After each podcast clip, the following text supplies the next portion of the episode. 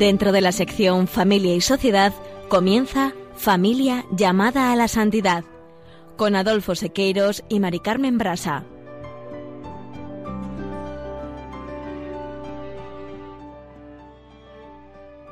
Muy buenas tardes, queridos oyentes de Radio María y Familia Radio María. Bienvenidos una vez más al programa Familia llamada a la Santidad. Muy buenas tardes, queridos oyentes. Con alegría compartimos esta tarde un nuevo programa de Familia llamada la Santidad.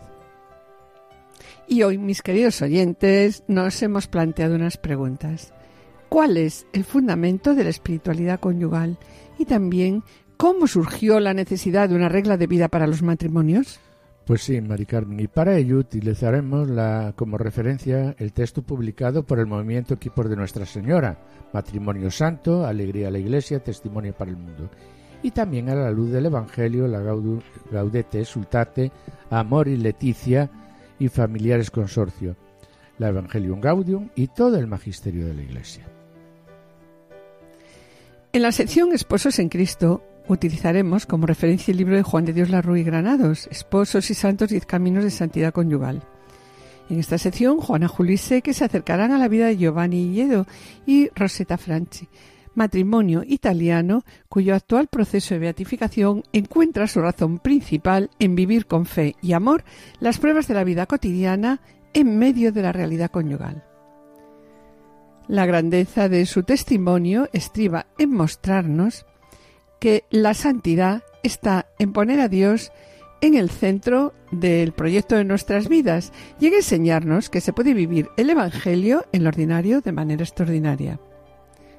Este matrimonio también se nos presenta como un modelo de iglesia doméstica, lugar consagrado al diálogo con Dios Padre, escuela de seguimiento a Cristo por los caminos del Evangelio. No os perdáis su ejemplo de vida. Y en el colofón destacamos algunas características de la espiritualidad conyugal que presenta el Papa Francisco en el capítulo 9 del Amor y Leticia. Permaneced en sintonía, permaneced con nosotros en Radio María.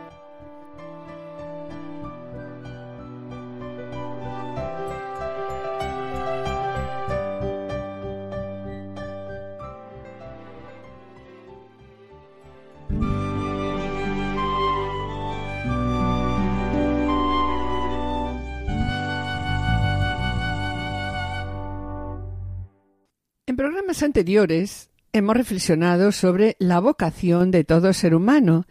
¿Y en qué consiste? Pues consiste en alcanzar la santidad como un don de Dios y una tarea personal, reconociendo también que la santidad, gracia de Dios, está al alcance de todos, del más frágil al más fuerte. Y esto, la verdad es que nos lleva a comprometernos a hacer de nuestra vida un camino de santidad. ¿Dónde? En nuestra vida ordinaria, en casa, en el trabajo, en la familia o con los amigos. Pasamos a continuación a plantearnos como matrimonio unas preguntas.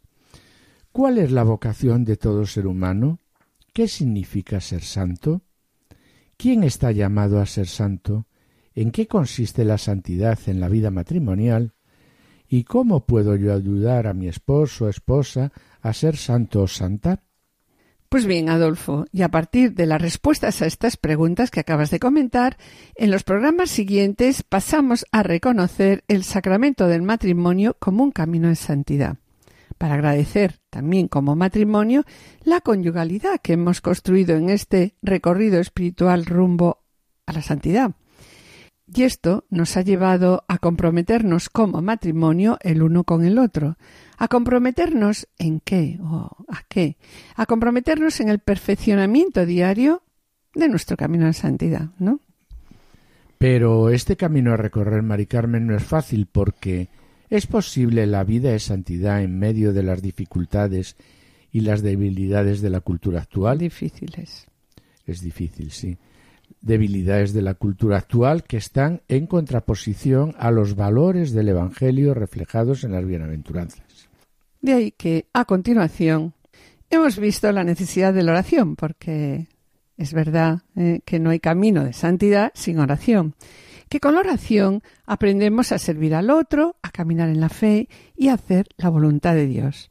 Bien, Y Adolfo, una vez vista, recuerdas la necesidad de la oración, esto nos ha llevado a comprometernos, a comprometernos con una vida de oración personal, conyugal y familiar. Y una vez vista la necesidad de la oración personal y conyugal, en los programas anteriores, siguiendo el punto matrimonio y Eucaristía tal como lo presenta la Familias Consorcio, entendemos que la Eucaristía es el corazón, el centro de la vida de la Iglesia, que la Eucaristía construye la Iglesia, que en la Eucaristía está el secreto y la fuerza de la santidad. Sí, Adolfo, y también descubrimos sobre la Eucaristía, ¿no?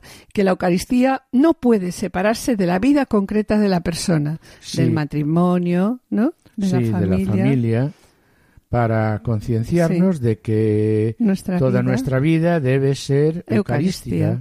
Bueno, y ya como síntesis de estos siete programas, la verdad es que esto nos lleva a agradecer a Dios nuestra vocación a la santidad como matrimonio, reconociendo, de lo que acabamos de decir, que el camino de santidad se construye día a día y entendiendo que la santidad debe ser vivida hoy en nuestro tiempo, dentro de nuestras imperfecciones, de nuestra fragilidad e incluso dentro de nuestros conflictos.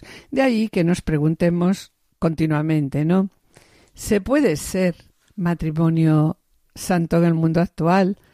O cómo ser matrimonio santo y es algo que nos planteamos continuamente, ¿no? Pues bien, mis queridos oyentes, con el programa de hoy vamos a finalizar el tema que llevamos tratando a lo largo de todos estos programas. ¿Es el matrimonio una vocación específica a la santidad? Pues sí, Mari Carmen, y después de todo lo presentado y planteado, para finalizar estos programas creemos que es importante, sí, sí muy importante, conocer el fundamento de la espiritualidad conyugal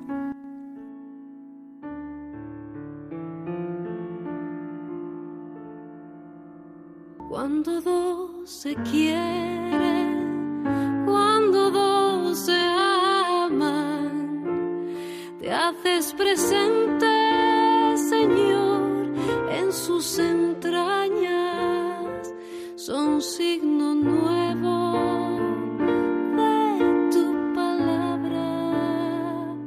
Cuando dos se quieren, cuando dos se aman, su amor atraviesa puertas y ventanas, hacen del mundo tierra de labranza cuando dos Para ayudarnos a responder a la pregunta que acabamos de formular antes, hace un momento, ¿no? ¿Cuál es el fundamento de la espiritualidad conyugal? Hemos acudido a una publicación del profesor Juan de Dios Larru en la que hace una revisión de lo que es la espiritualidad conyugal, siguiendo brevemente el itinerario personal de Juan Pablo II y a la luz de la regla del amor. Pues sí, Mari Carmen, ante la pregunta ¿qué es la espiritualidad conyugal? Vemos, como ya hemos comentado en otros programas, que es una forma de vida conyugal concreta conducida por el Espíritu Santo, y que es un modo de vivir el matrimonio desde Dios y con Dios. Sí, bueno, Adolfo, sobre ello también quiero destacar, porque al utilizar la palabra espiritualidad puede llevarnos a no entender, ¿no? Lo que es realmente la espiritualidad conyugal. La espiritualidad conyugal no es una huida en abstracto, sino es una forma de vida conyugal concreta conducida por el Espíritu Santo. Y en el origen de la espiritualidad conyugal, pues hay una petición, siempre hay una petición de Cristo al matrimonio. Y por eso el padre Cafarel, citando a un joven campesino, interlocutor suyo, que le dice, para nosotros, los esposos, nuestra vocación, ¿cuál es? Nuestra vocación es caminar los dos juntos para Cristo, uno y otro, uno con el otro y uno por el otro recordando por otro lado también, como, como afirma el padre Cafarel, que la fuente del amor cristiano no está en el corazón del hombre, sino que ¿dónde está la fuente del amor cristiano? Está en Dios. Y también nos dice que lo hemos repetido varias veces porque creo que nos puede ayudar mucho a todos. Dice, para los esposos que quieran amar, que quieran aprender a amar cada vez más, hay un único buen consejo. ¿Qué consejo nos da? Nos dice, buscad a Dios, amad a Dios, estar, unidos a Dios, dejarle todo ese espacio a Dios, Dios está en el origen del amor del matrimonio y también en su fin. El amor viene de Dios y va a Dios. Dios es el alfa y el omega del amor conyugal.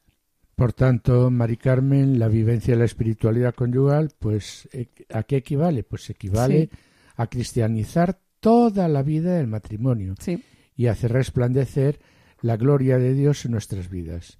Mm, Efectivamente, se trata de cristianizar toda la vida familiar y sobre todo de buscar el sentido cristiano de todas las realidades familiares, planteándose siempre una pregunta. ¿Cuál es el pensamiento de Dios sobre el amor, sobre la paternidad y la maternidad, la sexualidad, la educación, sobre todas las grandes realidades del hogar? Pero, Pero- no, Adolfo, pero no solamente descubrirlo. No, no, no. Eso no Eso- basta. Exacto, eso no basta, sino que es necesario realizar ese pensamiento de Dios en todos estos ámbitos que acabas de comentar, ¿no? Y todavía más quiero comentar, es necesario también buscar lo que solemos comúnmente llamar pues un estilo cristiano de familia. Estilo cristiano de las relaciones entre las personas, entre los esposos, entre padres e hijos, entre padres y abuelos, entre la familia y los amigos. Buscar un estilo cristiano en todos los aspectos, en casa, en las comidas, en los gastos, o también un estilo cristiano en las actividades diarias, ¿no? En el trabajo, el ocio, el modo de levantarse, de acostarse, en las reuniones que tengamos en casa, en la hospitalidad. Y también, claro, pues un estilo cristiano de los días. El domingo no se vive como el sábado. El sábado como el jueves y el jueves como cualquiera de los otros días de la semana. Un estilo cristiano de los grandes acontecimientos, el nacimiento, la enfermedad, las, los- las pruebas, eh, exámenes, el matrimonio, la muerte. Debemos de vivir cristianamente, Cristianamente, sí, pues todos pues estos todos. acontecimientos. Y por eso, Adolfo, para que Dios sea glorificado en todas las cosas, como nos dicen los benedictinos. Finalmente, esta espiritualidad conyugal y familiar es también una espiritualidad del compromiso del hogar en las tareas humanas y en las tareas eclesiales. La espiritualidad conyugal no es la suma de dos espiritualidades, la del marido y la de la mujer. Sí, sobre ello mm, creo que debemos aclarar, no, no, porque la espiritualidad conyugal no excluye de ninguna forma la espiritualidad personal de cada uno de los cónyuges, ¿verdad? No, no, no, no. La espiritualidad conyugal es un camino de dos para llegar a la santidad con la fuerza de la gracia de Dios, en lo cotidiano el matrimonio y en su vida guiada por el amor. Sí, por tanto, espiritualidad, la espiritualidad conyugal, mm, como ah, dijiste hace un momentito, ¿no? Y quizá lo recalco un poco más, eh, la espiritualidad conyugal no puede ser la suma del potencial espiritual de cada uno de los cónyuges, sino una posibilidad de multiplicar ese potencial espiritual. Y para ayudarnos a responder la pregunta que nos planteamos al comenzar el programa, ¿no? ¿Cuál es el fundamento de la espiritualidad conyugal? Pues vamos a acudir al profesor Larue, que comenta sobre el origen y el fundamento de la espiritualidad matrimonial, que comenta que la espiritualidad conyugal recibió un gran impulso a raíz de la publicación de la encíclica Cástico Nubi de Pío, de Pío XI, que ya la leían mis abuelos. Sí, Mari Carmen. Y vamos a hacer aquí un poco de historia, una revisión bibliográfica, Bibliográfica. de cuál era la finalidad de la Nubi de Pío XI. Pues sí, Adolfo. La finalidad del documento, ¿cuál era? Era presentar a los hombres de su tiempo la verdadera doctrina sobre el matrimonio y la verdad es que su publicación dio lugar a un fecundo fruto en la Iglesia con numerosas asociaciones en ese momento y movimientos de espiritualidad conyugal. Entre estos movimientos, y por citar algunos, se encuentran los equipos de Nuestra Señora fundados por el padre Henri Caffarel en Francia en 1938. El movimiento familiar cristiano que surgió en Buenos Aires con el padre Llorente y el pasionista padre Richard eh, en 1948. Y también los grupos de espiritualidad familiar fundados por Colombo en Milán o la Domus Christiane fundada por Rossi en Asís. Pero es obligada a hacerse una pregunta. ¿Cuáles son los motores de la espiritualidad conyugal, Mari Carmen? Pues sí, vemos, según el profesor Larue, ¿no? Dice que vemos como en estos años era necesario, en primer lugar, la elaboración de una teología del laicado. Y por otro lado, también era necesaria la renovación de la teología del matrimonio. Pues bien, según el profesor Larue, estos dos pilares van a ser los motores de la profundización en el fundamento de la espiritualidad conyugal. Es verdad que tampoco podemos olvidarnos que la Gaudium et Spes del Vaticano II confirma este proceso renovador al presentar el sacramento del matrimonio desde una teología del amor y una perspectiva más personalista. Aquí vemos cómo la aplicación del término vocación como como una llamada, como la llamada que Dios nos hace a todos, va a favorecer la comprensión del matrimonio como una vocación, como una llamada a la santidad conyugal y que tiene como don primero y horizonte último, ¿cuál? Pues la caridad conyugal. Además, Mari Carmen, quiero añadir que el Concilio Vaticano II profundiza en la gracia conyugal. Sí, Mari Carmen, y esta profundización va a facilitar una visión más clara del camino específico de los cónyuges y está claro. Claro que es un camino, ¿verdad, Adolfo? Diferente, de los pastores y de la vida consagrada. Pero, ¿qué pasó tras el Concilio Vaticano II? Pues tras el Vaticano II, los movimientos conyugales y familiares experimentaron una profunda crisis que tuvo su centro en la publicación de la profética encíclica Humane Vitae. De ahí que el crecimiento de la espiritualidad conyugal y los movimientos conyugales experimentaron pues un fuerte desconcierto, cuando no, pues un escollo. ¿Por qué? Por la dicotomía que existía entre moral y espiritualidad. Esta disociación entre moral y espiritualidad establecía un peligroso cortocircuito entre, entre la verdad sin amor o un amor sin verdad. Y ante esta dicotomía surge también una nueva pregunta. ¿Cuál es el verdadero fundamento de la espiritualidad conyugal? ¿De qué raíz brota? Bueno, pues para comprender, Adolfo, los inicios de la espiritualidad conyugal, tomamos como punto de partida también el año 1949, cuando el joven sacerdote Karol Wojtyla eh, regresó a Cracovia y comenzó a trabajar con jóvenes, formando pues un grupo de oración que tenían su centro en la Eucaristía. Comenzaron entonces a organizar excursiones a la montaña y Carol Boitila pues se convirtió muy pronto en un auténtico guía espiritual y humano del, del grupo. Y es en ese momento donde hemos de situar una confesión, la verdad que íntima, de Carol Boitila cuando dice, siendo aún un joven sacerdote, aprendí a amar el amor humano. Sí, Mari Carmi, esto le llevó a penetrar en el misterio del amor humano, el modo como Dios comunica al hombre su plan de salvación. Y vemos aquí cómo, a medida que los jóvenes comenzaron a noviarse, el tema del matrimonio y la familia comenzó a surgir como una de las cuestiones más relevantes en aquel momento. Claro, el grupo fue cambiando, desde jóvenes a recién casados, ¿no? Y entonces, para Boitila, la experiencia del amor es la experiencia más personal que existe, hasta el punto que el amor ha de ayudar a comprender y sentir a la persona porque es el camino de su educación y de la mutua educación en la vida conyugal. El acto de amor es el acto más personal.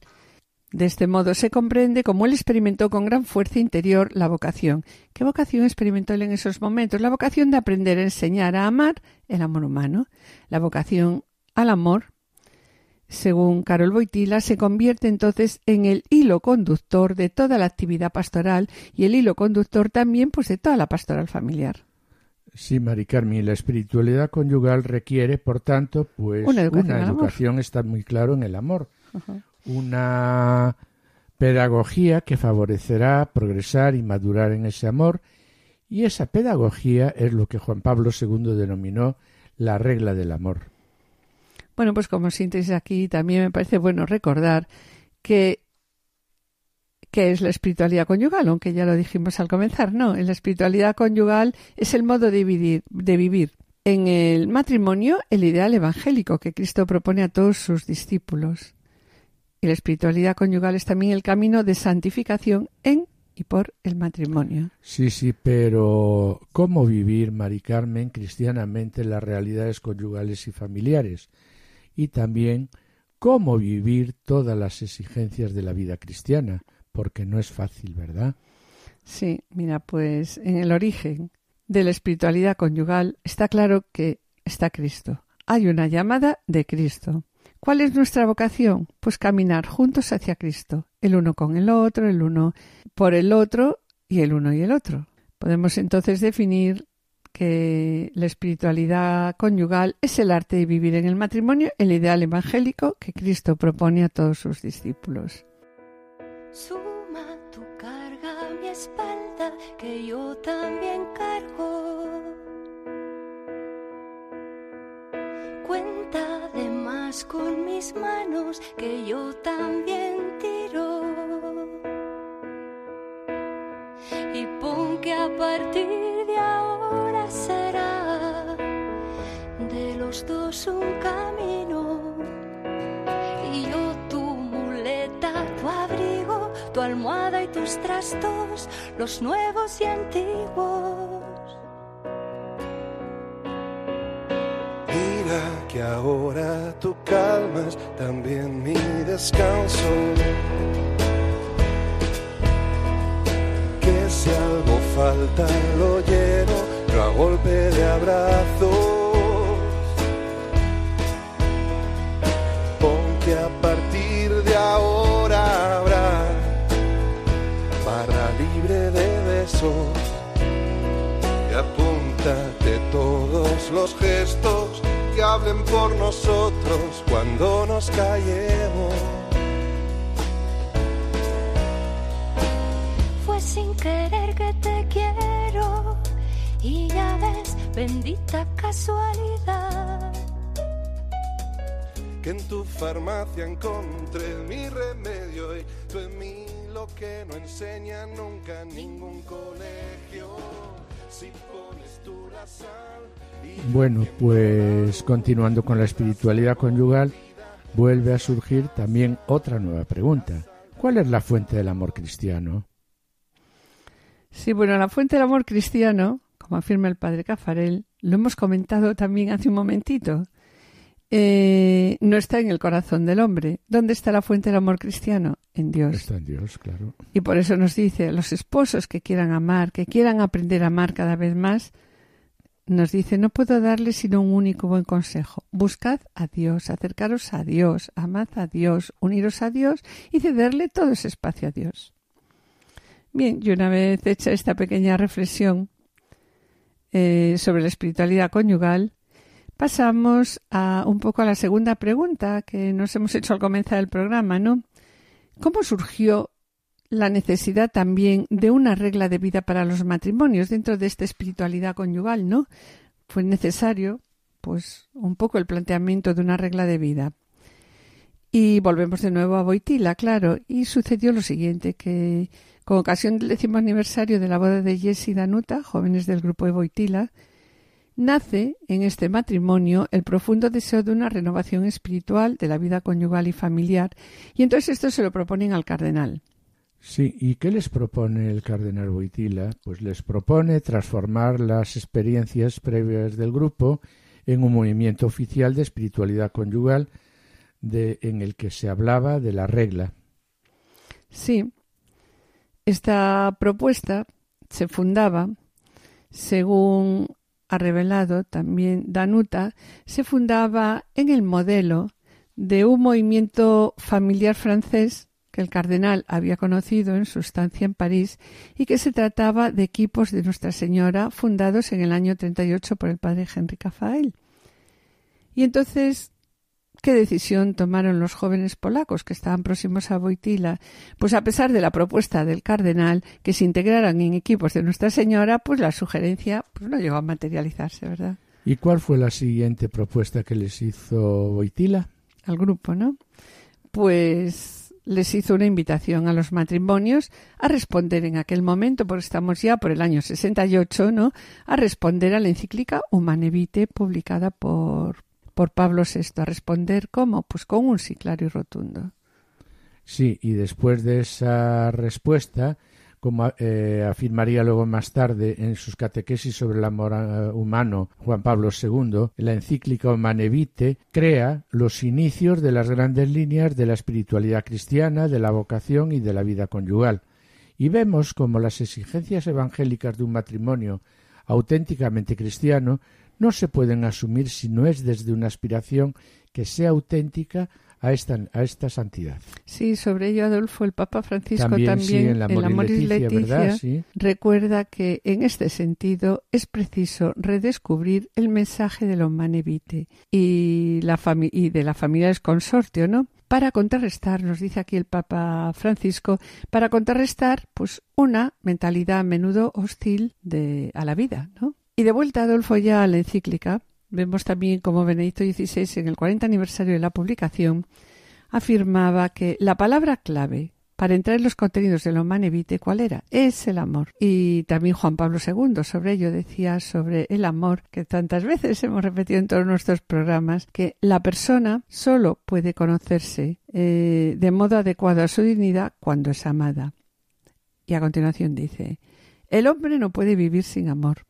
Su vida está privada de sentido si no se le revela el amor, si no se encuentra con el amor, si no lo experimenta y lo hace propio, si no participa en él vivamente. Y claro, de este modo, el entonces cardenal Boitila intuyó que no hay amor sin regla, una regla que guíe y sostenga su auténtica realización. Y la regla tiene como destinatarios, pues a quienes va a tener, a los cónyuges tales como son. Es importante que tanto la mujer como el marido colaboren, se apoyen y se sostengan mutuamente en su camino espiritual, ¿verdad, Mari Carmen? Sí, es necesario. Y los esposos también han de buscar juntos su propia santidad. ¿Qué significa esto? Que yo debo ayudarte a ti, Adolfo, a ser mejor. Y Y tú yo debo de ayudarte a ti. a ser mejor también, ¿no? Pero conviene aclarar que no existe una santidad compartida entre Ah, los no, esposos. No vale, no vale. Así como no existe en su amor un único amor, sino que son dos actos de amor en una corriente recíproca mutua. Y también me gustaría aclarar también que cuando hablamos de regla de vida, esta regla surge de la misma manera que en las órdenes religiosas vemos que uno de los factores esenciales de la santidad es la regla. Y entonces aquí Boitila se planteó eh, lo mismo también sucedía el padre Cafarel en equipos de Nuestra Señora, ¿no? Se planteó ¿por qué no proponer una regla a los cristianos casados deseosos de progresar espiritualmente? Pero claro, no una regla de monjes, sino una regla para laicos casados.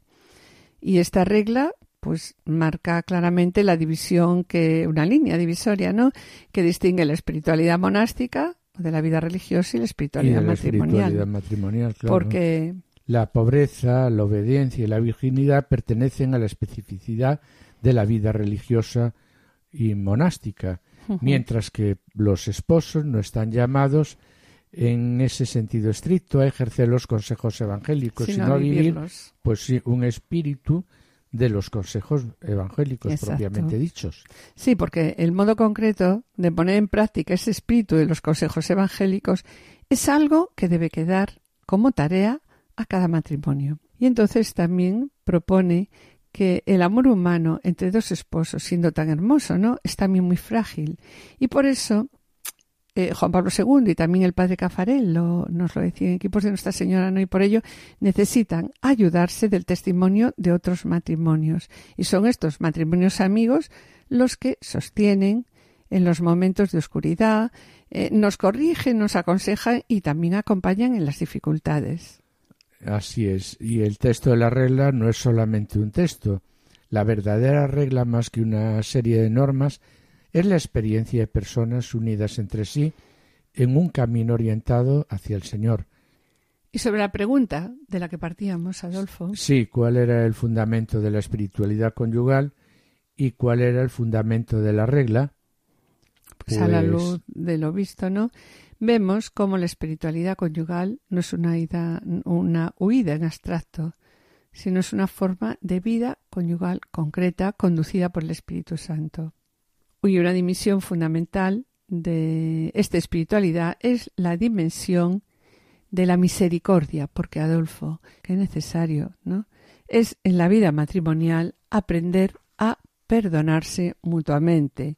Este, pues, es un ejercicio de regeneración al que los cónyuges estamos prácticamente todos los días, no cotidianamente invitados a perdonarnos mutuamente. Sí, sí, es algo que siempre llama ahí, ¿no?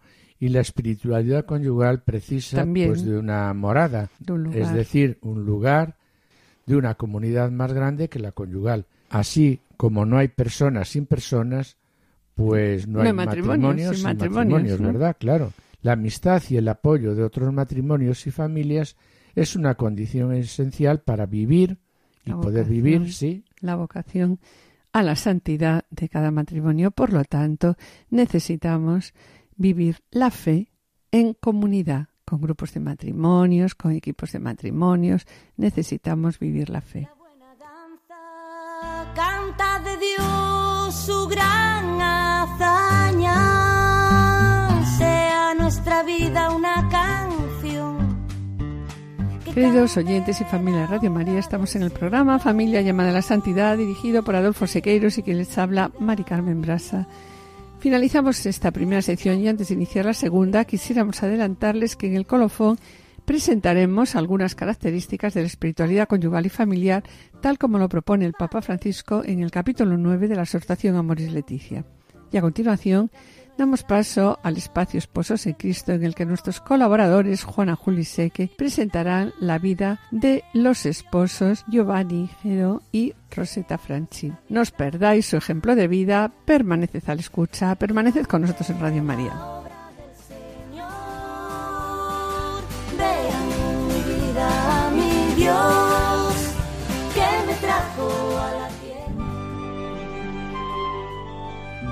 Esposos en Cristo.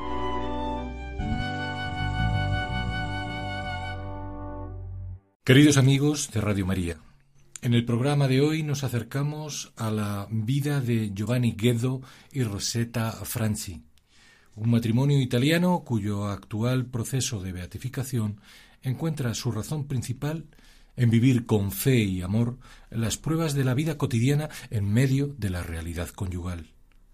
La grandeza de su testimonio estriba en mostrarnos que la santidad está en poner a Dios en el centro del proyecto de nuestras vidas y en enseñarnos que se puede vivir el Evangelio en lo ordinario de manera extraordinaria. Acerquémonos, pues, a las vidas de estos siervos de Dios. Rosetta Franci nació en 1902 en la ciudad piamontesa de Vercelli, en una familia con sólida formación cristiana. Se graduó como maestra y durante su juventud vivió el compromiso de la fe a través de la participación en el movimiento de acción católica de su ciudad, ayudando a los pobres y a las personas con dificultades. Así, por la tarde y por las noches, daba clase a los adultos analfabetos del pueblo.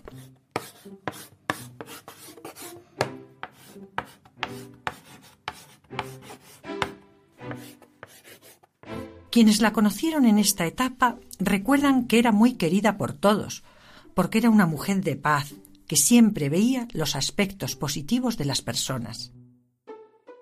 Por su parte, Giovanni Guedo era dos años mayor que Rosetta y nacido igualmente en Vercelli. Como ella, también militaba en Acción Católica. Ejercía la profesión de topógrafo y tal era su bondad que en numerosas ocasiones no cobraba por su trabajo, aunque ello le ocasionara dificultades económicas. Siempre lo justificaba alegando el estado de penuria de quienes demandaban sus servicios. Según se pone de manifiesto en numerosos testimonios, desde jóvenes, el valor de la caridad y la paz fundados en la fe orientaban el quehacer de ambos. Esta armonía en los caracteres y en los valores los guió en el deseo de vivir el camino hacia Dios a través del matrimonio.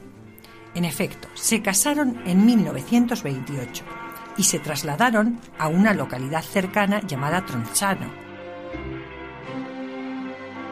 Desde el principio, allí mostraron su deseo de formar una familia numerosa, rogando además al Señor que les bendijera especialmente de modo que alguno de sus hijos fuera llamado a la vida consagrada. Pues bien, en apenas tres años ya habían sido padres en tres ocasiones. Sin embargo, poco después, Rosetta sufrió un aborto involuntario y algo más tarde, en 1934, quedó embarazada de gemelos. Desgraciadamente murió en el parto y tampoco sobrevivieron las dos criaturas. Fue el 26 de octubre de 1934. Dios, sin embargo, no se había olvidado de la gracia solicitada. Su hijo primogénito, Piero, actualmente es sacerdote misionero. En él, pues, se cumplió el deseo de ofrecer un hijo a la Iglesia y a través de su testimonio conocemos de manera cercana y vívida lo que fue la santidad en las acciones cotidianas de la vida familiar. Así, por ejemplo, nos refiere cuando éramos niños. La fe nos entró en la cabeza y en el corazón de forma natural, como la lengua italiana. Uno aprende el lenguaje casi sin darse cuenta, y esto también se aplica a la fe, si la familia es realmente creyente y practicante. Uno de los recuerdos más bonitos que tengo de mis padres con nosotros siendo niños es cuando por la noche, después de la cena, se rezaba el rosario todos juntos, sentados alrededor de la mesa, y éramos ayudados por mi madre y mi padre a rezar el Ave María, manteniendo las manos entrelazadas. Poco después nos llevaban a la cama. También enseñaban a sus hijos la práctica de la caridad. Como recuerda Piero, cuando recibíamos los regalos de Navidad u otros regalitos de parte de los familiares que venían a visitarnos, mi madre nos acompañaba a una familia pobre cercana para dar parte de nuestros dones, que eran pobres cosas, pero importantes para nosotros, unos juguetes, caramelos y chocolates o dulces.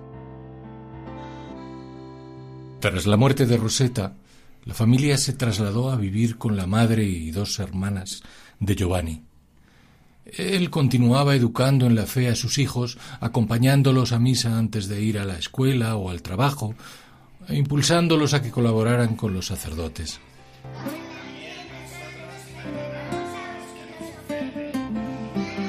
Todas las noches rezaba con ellos el rosario, les preguntaba cómo les había ido el día y les mostraba con su ejemplo el amor a Dios y al prójimo y su confianza en la providencia. Su generosidad, a pesar de que en casa no sobraba el dinero, era reconocida por cuantos le rodeaban. Daba ejemplo de bondad y en el pueblo le llamaban para mediar en los conflictos como juez de paz. Así fue. Su vida transcurría en la dedicación cristiana al prójimo y en mantener la fidelidad más allá de la muerte. Con frecuencia les decía a sus hijos, vamos a rezar a mamá Roseta para que nos ayude, para que nos conceda esta gracia. Así, también la fuerza de la madre seguía presente en la familia. Sin embargo, una dura prueba más iba a pesar sobre ellos. En 1941, Giovanni fue llamado a filas para participar en la guerra. Y es que, aunque como viudo y padre de tres niños estaba exento de obligaciones militares, algunos vieron en ello la oportunidad de castigar su fuerte compromiso religioso y social, que ya había demostrado siendo presidente de Acción Católica y rechazando su afiliación al partido fascista.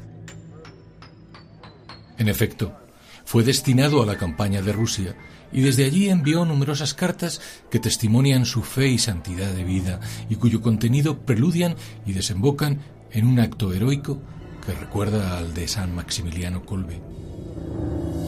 Fue de este modo. Giovanni era capitán de artillería en la vanguardia del río Don.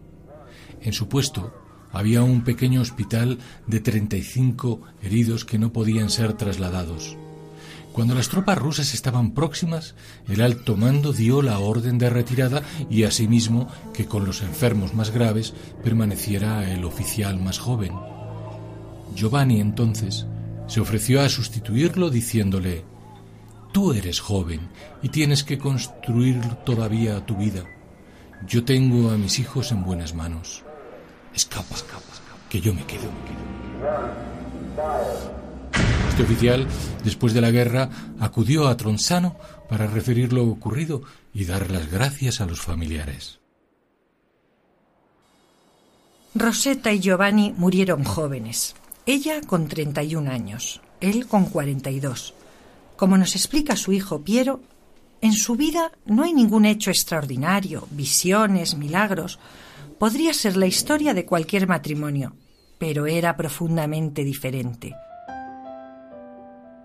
Demostraron que la santidad es vivir el Evangelio en cada situación, entre alegrías y sufrimientos, incluso entre los momentos más trágicos. Las gentes de Tronzano pronto se hicieron eco de la ejemplaridad de la vida y muerte de Rosetta y Giovanni. En el funeral de Rosetta, el párroco se presentó con vestiduras blancas y dijo a los fieles, era un ángel y ya está en el cielo. No celebramos la misa por los muertos, sino que cantamos la misa de los ángeles.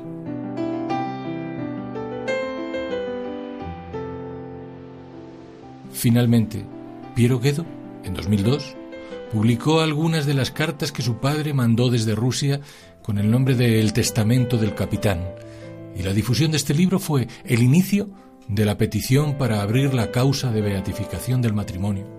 Concretamente, en 2008, todo el material fue entregado a la Congregación para las Causas de los Santos en Roma.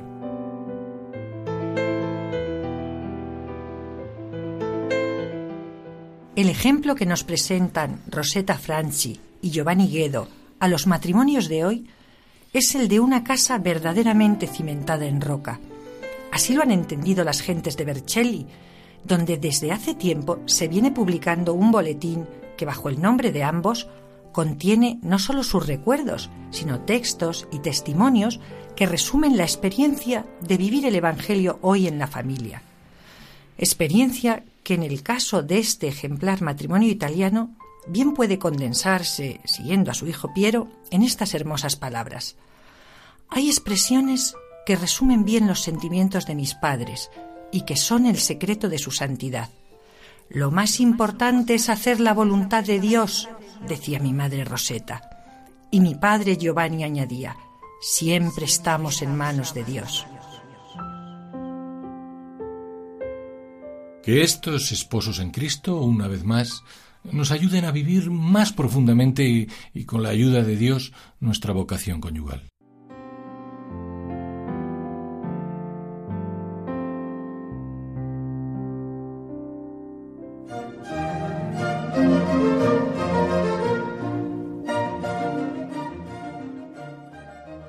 Queridos oyentes y familia Radio María, estamos en el programa Familia llamada a la Santidad dirigido por Adolfo Sequeiros y quien les habla Mari Carmen Brasa. Les recordamos que pueden ponerse en contacto con nosotros a través del correo familia llamada a la santidad o enviando un correo postal a la dirección de Radio María, Paseo de Lanceros 2, primera planta 28024 Madrid, indicando el nombre del programa Familia llamada a la Santidad. Bien, para solicitar este programa deberán dirigirse ustedes al teléfono atención al oyente 91 822 8010. También pueden escuchar nuestros programas a través de podcast entrando en la página web de Radio María www.radiomaria.es y descargar programas en su ordenador para archivarlos o escucharlos a la hora que ustedes deseen.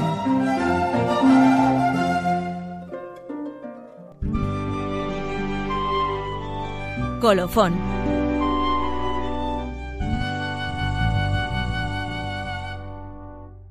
con el eco de estas hermosas palabras. Lo más importante es hacer la voluntad de Dios, decía Rosetta. Y Giovanni añadía, siempre estamos en manos de Dios. Bien, pues con el eco de estas palabras continuamos con la pregunta que nos hemos hecho al comenzar el programa. De nuevo, ¿no, Adolfo? ¿Cuál es el fundamento de la espiritualidad conyugal? Y sobre ello pues vamos a destacar ahora en esta parte del programa por las características de la espiritualidad conyugal que presenta el Papa Francisco en el capítulo 9 del Amoris Leticia, afirmando el Papa que hace ya varias décadas, cuando el Vaticano II se refería al apostolado de los laicos, se destacaba ya que la espiritual se hablaba ya en esos momentos de la espiritualidad que brota de la vida familiar y decía que la espiritualidad de los laicos debe asumir características peculiares por razón del estado de matrimonio y de familia, y que las preocupaciones familiares nunca deben ser nada ajeno al estilo de vida espiritual. Y vale la pena, así lo dice la More Leticia, que nos detengamos brevemente a describir algunas notas fundamentales de esta espiritualidad específica que se desarrolla en la vida familiar. ¿verdad? Pues sí, Adolfo, vamos a... porque el tiempo se nos está echando encima, ¿no? Entonces, la primera de las notas es la espiritualidad de la comunión sobrenatural. ¿Y qué significa esto? Nos dice la exhortación, significa que la presencia del Señor habita en la familia real y concreta, con todos sus sufrimientos, luchas, alegrías e intentos cotidianos. Cuando se ve en familia, nos dice, es difícil, la verdad, fingir y mentir porque nos pillan, ¿eh? No podemos mostrar una máscara. La espiritualidad del amor familiar está hecho, la verdad se hace diariamente, a partir de miles de gestos reales y concretos. En esta variedad de dones y de encuentros que maduran, la comunión Dios allí tiene su morada. Esa entrega asocia a la vez pues lo humano y lo divino, porque está llena toda ella de qué? Del amor de Dios, ¿no, Adolfo? Sí, sí, en definitiva la espiritualidad matrimonial pues es una espiritualidad del vínculo habitado por el amor divino. Eh, la segunda de las notas de la espiritualidad conyugal del amor y Leticia la presenta como juntos en oración a la luz de la Pascua. Y es cierto que si la familia logra concentrarse en Cristo, Él unifica e ilumina toda la vida familiar. Los dolores y las angustias se experimentan en comunión con la cruz del Señor, y el abrazo con Él permite sobrellevar pues todos los peores momentos. En los días amargos de la familia hay una unión con Jesús abandonado que puede evitar una ruptura. Las familias, de ese modo, alcanzan poco a poco, con la gracia del Espíritu Santo, pues que alcanzan su santidad a través de la vida matrimonial y de qué modo pues participando también en el misterio de la cruz de Cristo que transforma las dificultades y sufrimientos en una ofrenda de amor y por otra parte Mari Carmen también por los momentos de gozo el descanso la fiesta y aun la sexualidad se experimentan como una participación en la vida plena de su resurrección. Sí, así los cónyuges, ¿verdad?, forman con diversos gestos cotidianos ese espacio que denomina así la Moris Leticia, ese espacio teologal en el que se puede experimentar la presencia mística del Señor resucitado. Bien, pasamos entonces ya a la tercera característica, ¿no?, que propone Francisco y es la espiritualidad del amor exclusivo y libre. En el matrimonio, nos dice, se vive también el sentido de pertenencia por completo solo a una persona. Los esposos asumen el desafío y el anhelo de envejecer y de desgastarse juntos y así reflejan su fidelidad a Dios. Esta firme decisión que marca un estilo de vida, pues es una exigencia interior del pacto de amor conyugal, porque es verdad y es buena esta reflexión que nos hace aquí, ¿no? Dice, porque quien no se decide a querer para siempre, pues es muy difícil que pueda amar de veras un solo día. Y esto no tendría sentido espiritual si se tratara solo de una ley vivida pues con resignación, ¿no? No me queda más remedio, ¿no? Sino que es una pertenencia del corazón. Allí es una pertenencia del corazón, allí donde solo Dios ve. Cada mañana, Adolfo, a levantarnos, pues se vuelve a tomar ante Dios esta decisión de fidelidad, pase lo que pase a lo largo de la jornada. Y cada uno también, cuando se va a dormir, Espera levantarse también para continuar esta aventura, confiando siempre en qué? Pues en la ayuda del Señor. Y así, de ese modo, cada cónyuge es para el otro signo e instrumento de la cercanía del Señor, que no nos deja solos nunca. Yo estoy con vosotros todos los días hasta el fin del mundo. Y ya pasando a la última de las características de la espiritualidad conyugal, es la espiritualidad del cuidado, del consuelo y del estímulo. Los esposos cristianos son mutuamente para sí, para sus hijos y para los restantes familiares cooperadores, sí, cooperadores de la gracia y testigos de la fe. De ese modo, Dios los llama a engendrar y a cuidar, Sí, Adolfo, y por eso mismo nos dice aquí la exhortación, la familia ha sido siempre el hospital más cercano que tenemos. Efectivamente, así es, Mari Carmen. Y curémonos, contengámonos, estimulémonos unos a otros y vivámoslo como una parte de nuestra espiritualidad familiar. La vida en pareja es una participación en la obra fecunda de Dios y cada uno es para el otro una permanente provocación del espíritu. El amor de Dios, de esa forma, se expresa, pues ¿de qué manera se, se expresa? Pues a través de las palabras vivas y concretas con que el hombre y la mujer se declaran su amor conyugal. Así los dos son entre sí reflejos de ese amor divino que consuela con la palabra, la mirada, la ayuda, la caricia y el abrazo. Y por eso Adolfo continúa diciendo aquí la exhortación, querer formar una familia es animarse a ser parte del sueño de Dios, es animarse a soñar con Él, es animarse a construir con Él, es animarse a jugarse con Él esta historia de construir un mundo donde nadie se sienta solo. Bueno, la verdad es que el tiempo se nos acaba y hoy Adolfo no nos va a dar tiempo a proponer la lección. Entonces, ¿qué te parece si proponemos, podemos formular la última parte de la oración, de la lección? Y por lo tanto, en esta última parte, lo que se trata de otorgar eficacia a la oración, de llevar la palabra de Dios a nuestra vida, ¿no? Testimoniando con actitudes pues los cambios los que la palabra de Dios ha provocado en nuestra vida, ¿no? Sí, sí, eso es, recordando pues unas palabras del Papa Francisco. Sobre ello, ¿no? Sí. ¿Y qué nos dice?